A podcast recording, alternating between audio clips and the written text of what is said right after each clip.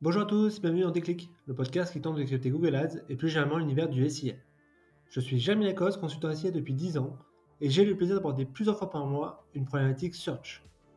Sans langue de bois et toujours avec bienveillance, mission au cours de chaque épisode est de déconstruire les mythes autour de Google Ads en partageant mes échanges, lectures et retours d'expérience.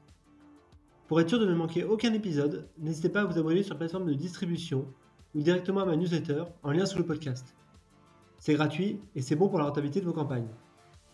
Ce mois-ci, beaucoup d'annonces qui laissent présager de l'orientation stratégique de Google. À fond sur l'IA et la rentabilité. Allez, je compte les infos. Première info, quel bilan tirer de l'intégration de ChatGPT dans Bing? Il y a un an pile, le PDG de Microsoft annonçait un nouveau jour pour le search, avec l'intégration de ChatGPT dans Bing Chat. Alors quel bilan en tirer? Sur les parts de marché, malheureusement, pas vraiment de changement. Que ce soit aux États-Unis ou dans le monde, Microsoft voit sa part de search progresser timidement de 1,5 points, ce qui en fait toujours un challenger. Une résistance qui s'explique par des habitudes d'usage difficiles à bouger, une intégration de Google dans tous les devices possibles et un lancement plutôt réussi de Gemini. En parlant de Gemini, Google a d'ailleurs tué Bard pour le remplacer par Gemini mi-février et en l'intégrant progressivement dans l'ensemble de ses outils type Gmail, Slide, Sheet ou Meet. En parallèle, le géant de Mountain View a également lancé une version payante de Gemini Advance et une app dédiée sera bientôt disponible. Enfin, un chiffre à garder en tête. Une étude de Gartner mentionne que le traffic search devrait diminuer de 25% d'ici 2026, en raison notamment du développement à grande échelle des agents conversationnels. À prendre évidemment avec des pincettes. Deuxième info, quid de l'IA Actuellement en phase de test aux États-Unis et en Angleterre, certains annonceurs ont eu la possibilité d'activer l'option ACA afin de générer automatiquement un certain nombre d'assets créatifs basés sur l'IA générative, et qu'il convient ainsi de challenger versus les annonces RSA actuellement en rotation.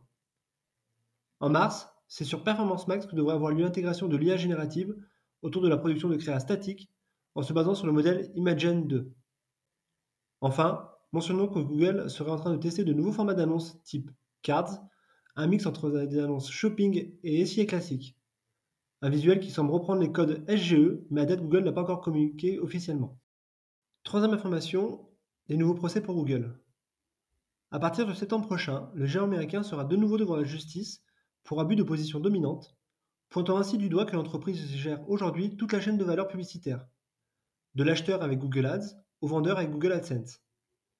Ce procès devrait concerner la partie éditeur, soulignant qu'avec sa régie embarquée, Google a capté une partie du revenu de site. En parallèle, on apprend aussi que Google a passé un deal avec Reddit à hauteur de 60 millions de dollars, permettant ainsi l'analyse du contenu généré sur la plateforme et son indexation. Preuve que Google sait parfois se montrer généreux. Enfin, 32 groupes médiatiques poursuivent actuellement Google pour abus de position dominante, estimant que l'acteur américain participait à la réduction de la concurrence et donc à la baisse de leur rémunération. À la clé peut-être un dédommagement de 2,3 milliards de dollars. Bref, les nuages judiciaires s'accumulent au-dessus de la tête de Google. Quatrième info, la fin des cookies tiers, une chimère. Et si ce n'était finalement pas pour 2024 Alors que Chrome a déployé il y a quelques semaines un test sur 1% de son audience, plusieurs autorités de la concurrence, ou même l'IAB, ont rendu un avis négatif sur la soutenabilité et l'efficacité du nouveau protocole Privacy Sandbox. Deux problèmes ont été mis en avant. Le premier, à date, il serait ainsi un continuateur de la domination de Google, qui pourrait ainsi continuer à traquer les internautes là où ce serait rendu impossible pour ses concurrents.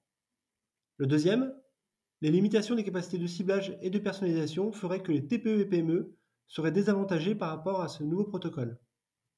En réponse, des acteurs comme Amazon fourbissent leurs âmes en lançant par exemple la synchronisation des audiences online sur son offre Prime ou en dealant un accord avec Rich, un acteur leader en données contextuelles.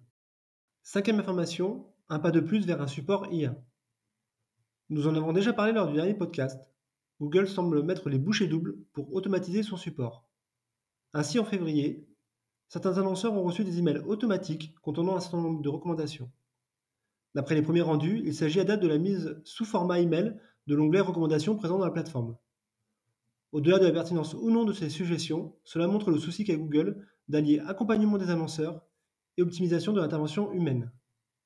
En parallèle, notons aussi que Google teste actuellement, via des pop déclenchés directement sur la plateforme, des propositions de consultation gratuites avec un consultant humain.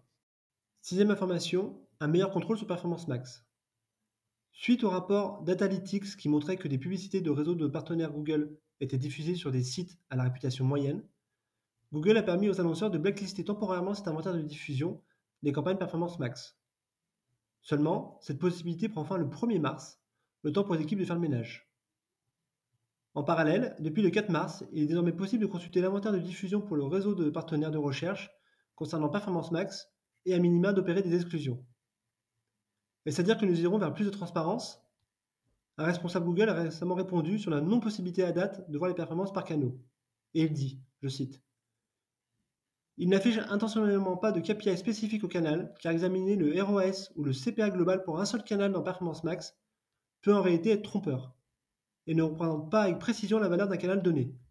Donc a priori non. Voilà, cette 24e revue d'actu est terminée, et le mois prochain on parlera de DMA. D'ici là, prenez soin de vous, et si vous me cherchez, vous savez où me trouver. Sur Google bien sûr. Allez, à la prochaine